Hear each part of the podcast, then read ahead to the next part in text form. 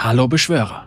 Nach den meiner Meinung nach sehr starken ersten drei Folgen, also dem ersten Akt von Arcane, folgt nun der zweite Akt mit weiteren drei Folgen. Und was soll ich sagen? Es ist irgendwie schwierig.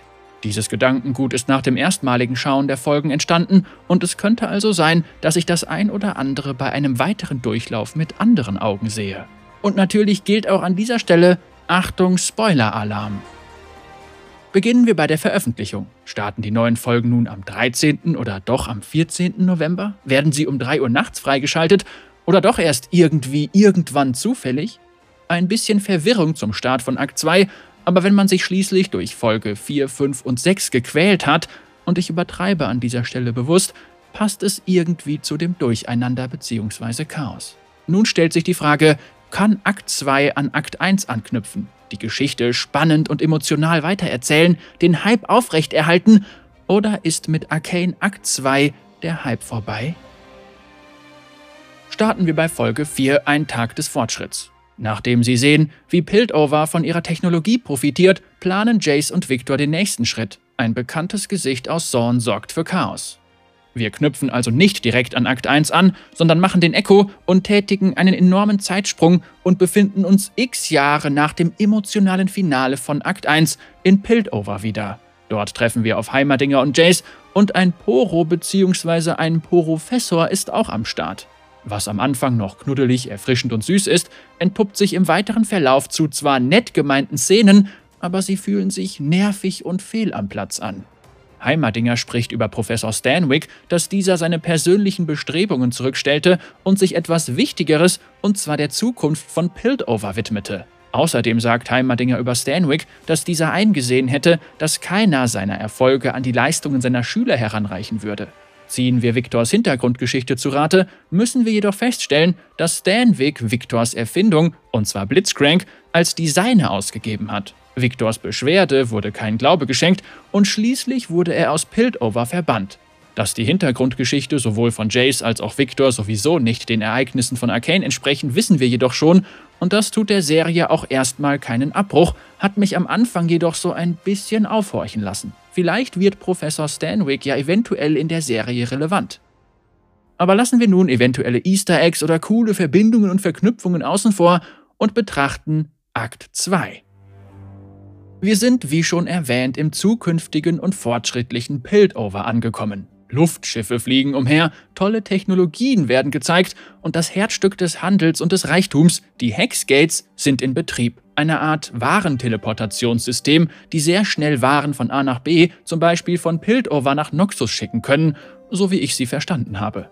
Eine schöne Szene zu Anfang, die jedoch nicht an das emotionale Gänsehautgefühl wie bei Powder und Vi, die auf den Dächern in Folge 1 bei Minute 37 stehen, herankommt. Und das ist auch das Problem, was ich grundsätzlich mit Akt 2 habe, aber da kommen wir später noch zu. Es ist der Tag des Fortschritts oder es ist ein Tag des Fortschritts. Jace soll anstelle von Heimatdinger die Rede halten. Caitlin ist gegen den Willen ihrer Mutter den Vollstreckern beigetreten. Ihre Mutter meint, dass Caitlin nicht so einer niederen Arbeit nachgehen soll. Und die Bande, oder besser gesagt die Organisation oder das Imperium rund um Silco versuchen Waren zu schmuggeln, und zwar die lilane Substanz, mittlerweile Schimmer genannt. Die Schmuggelaktion wird dann jedoch von einer anderen Gang aus der Unterstadt, den Firelights, und ich könnte mir vorstellen, dass Echo da seine Finger im Spiel hat, vereitelt. Wir bekommen Korruption vor Augen geführt, wir erkennen die eine Handlangerin von Silco, die Vander verraten hat, wieder, wir erinnern uns an den starken und enttäuschenden Moment aus Folge 3 bei Minute 13 und Jinx bekommt ihren ersten Auftritt, der durchaus spannend ist und Jinx als rücksichts- und skrupellose Mörderin zeigt, die jedoch immer noch nicht über die Ereignisse mit Vi hinweggekommen ist. Powder schlummert also noch irgendwo in ihr. Victor und Jace zeigen Heimerdinger ihre neueste und bahnbrechende Erfindung, und zwar stabilisierte Hextech-Kristalle, die in alles Mögliche eingesetzt werden können und Energie liefern. Weiß spätere Alpha-Handschuhe und auch Victors mega super krasser Überlaser. Hust, hust. Heimerdinger ist natürlich dagegen, sagt, sie brauchen mindestens noch zehn Jahre Entwicklungszeit, damit man auch entsprechende Missbrauch entgegenwirken könne, und während Jace und Victor zu Beginn noch anderer Meinung sind und diese wissenschaftliche Errungenschaft besser gestern als heute und das Volk bringen wollen, um diesem zu helfen, ändert zumindest Jace ganz spontan seine Meinung bei seiner Rede und ist nun eher der Meinung von Heimerdinger, was natürlich Victor enttäuscht. Jinx und Silco führen währenddessen eine quasi Vater-Tochter-Beziehung. Marcus, der so gesehen Grace auf dem Gewissen hat, ist nun der Sheriff von Piltover und Caitlin ist der Neuling, der sich gefälligst nicht einzumischen hat.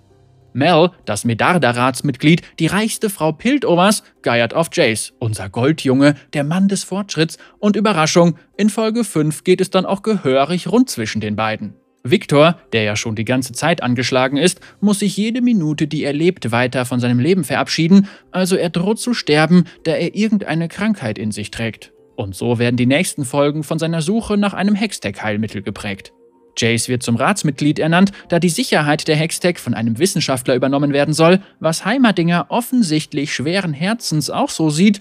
Und hurra, der Rat, der seit Ewigkeiten sieben Mitglieder hat, wird um ein weiteres achtes Mitglied erweitert. Ach ja, Jinx jagt ein Gebäude in die Luft, tötet dadurch ein halbes Dutzend Vollstrecker, klaut einen von den stabilisierten Hextech-Steinen von Jace und Victor und Marcus und Silco nehmen die Rollen von Grace und Vanda aus Akt 1 ein und versuchen das Gleichgewicht zwischen den Städten zu halten. Also an dieser Stelle die gleiche Ausgangssituation wie auch schon in Folge 1. Nur irgendetwas ist anders. Es existiert kein Vanda-Grace-Charme mehr, Gänsehautmomente, die in den Folgen 1 bis 3 ständig aufgekommen sind, gehören der Geschichte an. Die lustigen Sidekicks, die durch Milo und Klegger ausgelöst wurden, sind verschwunden und können auch nicht durch einen ständig auftauchenden Heimerdinger imitierenden Verfolger-Poro kaschiert werden. Schwere und prägende Entscheidungen, Wei stellt sich den Vollstreckern, wird von Wanda aufgehalten in Folge 3, oder bedeutsame und unvorhersehbare Momente, wichtige Personen sterben, sind weder in Folge 4 noch in Folge 5 und auch nicht in Folge 6 anzutreffen. Die emotionale Schwesternverbindung, die zwar ständig durch Jinx aufgegriffen wird, da sie Powder nicht loslassen kann, da Powder immer noch in ihr drin ist, da es den Anschein hat, dass sich Jinx nach wie vor nach ihrer Schwester sehnt, sie in ihre Arme schließen will und all das, was passiert ist, vergessen möchte, lässt Jinx nicht Jinx, aber auch nicht Powder sein. Sie hängt irgendwo in der Mitte fest, was eine schöne Idee ist und auch richtig gut und stark dargestellt wird, aber aus meiner Sicht vom Unterhaltungsfaktor nicht an nur Powder oder nur Jinx heranreicht. Irgendwann schleicht sich eine Art der Ermüdung ein, da dieser Konflikt immer und immer wieder vor Augen geführt wird. Und das beißt sich für mich so ein bisschen mit der Schnelligkeit der Geschehnisse in Folge 4, 5 und 6 und eben dieser langsamen Entwicklung von Jinx, beziehungsweise Powder. Eines von zwei Highlights aus Folge 4 ist für mich das Labor bzw. die Unterkunft von Jinx. Ein ziemlich cooler Ort, der mir sehr gefallen hat. Jinx wirft ihre explosiven Erfindungen in einen Schacht unter sich und es macht schön Boom. Tatsächlich hatte ich andere Erwartungen an Akt 2, eine Fortsetzung und keinen Zeitsprung. Wie wurde die Hextech-Technologie schließlich salonfähig gemacht? Und wieso muss Jace dann immer noch alle Ratsmitglieder nach den vielen Jahren Wohlstand überzeugen, dass er fähig ist? Wie hat Jinx bzw. Powder es geschafft, ihre Fallen und Gadgets funktionstüchtig zu machen? Und wie konnte es passieren, dass Piltover Zorn technologisch abhängt, wenn Jinx im Alleingang mal ebenso einen Hextech-Stein beschaffen kann? Und wieso ist Piltover so revolutionär und Silco scheint es kaum zu schaffen, sein Schimmer in großen Mengen zu produzieren und zu verschiffen? Piltover ist für mich in Akt 2 ziemlich uninteressant geworden. Es werden sehr viele politische Entscheidungen gezeigt, die durchaus spannend sein können aber wo sind die Momente der Erfinder und Erfindungen? Der Tag des Fortschritts, viele Lehrlinge, die Erfindungen vorstellen, oder wie wurden die Hexgates erschaffen? Piltover wirkt trotz seiner schimmernden und pompösen, hell erstrahlenden Silhouette wie ein kaltes, trauriges, düsteres Fleckchen, das mehr Schein als Sein ist. Stichwort Korruption, die Jace in seiner neuen Rolle als Ratsmitglied vernichten möchte. Ihr merkt schon, Akt 2 schafft, die Stimmung zu erzeugen, die es wahrscheinlich auch erzeugen möchte, aber es ist dabei nicht überzeugend und fesselnd. Aber dann ist da ja noch das Ende von Folge 4. Weißfäuste, Häftling Nummer X516 und es schleicht sich tatsächlich so etwas wie Hype und Gänsehaut und jetzt geht es los ein. Mein persönliches Highlight aus Folge 4. Stabiler Cliffhanger, wenn aber leider auch eben komplett vorhersehbar und zu erwarten. Und zwar holt Caitlin mit der Hilfe des neuen Ratsmitglieds Jace Wei aus dem Gefängnis. Und dann kommt Folge 5 Minute 1127. Wow, sieht Wei gut aus. Dieses Bild, als sie da am Abgrund steht, oh, die beste Szene in, in dem ganzen Akt 2. Ich muss sagen, Wei, Caitlin und Victor sind meine persönlichen Lichtblicke in Akt 2. Wie gefällt mir persönlich Akt 2? Arcane Akt 2 ist ziemlich cool. Der Animationsstil gefällt mir, bis auf ein paar Stellen sehr gut, und es werden Bilder und Momente erschaffen, die unglaublich schön und interessant aussehen. Die musikalische Untermalung überzeugt mich ebenfalls und man hört altbekannte Lieder, aber auch instrumentale Stücke, die man zum Beispiel aus Riot X Arcane kennt. Zum Beispiel dieses epische Geigensolo. Oh, mega! Die knalligen Farben, wenn Jinx in Aktion tritt, verleihen dem Chaos und ihrer Verrücktheit starken Ausdruck. Die Geschichte ist interessant, die Figuren sind glaubwürdig. Rückblicke, die am Anfang der Folgen kommen, zum Beispiel als Grace Caitlin trainiert, als Victor als kleiner Junge auf einen pinken ohne Zahn trifft, oh wie cool das war! Ist das eigentlich Singed an der Stelle? Oder aufgegriffene Anekdoten von Vanda lassen Charaktere aus Akt 1 weiterleben.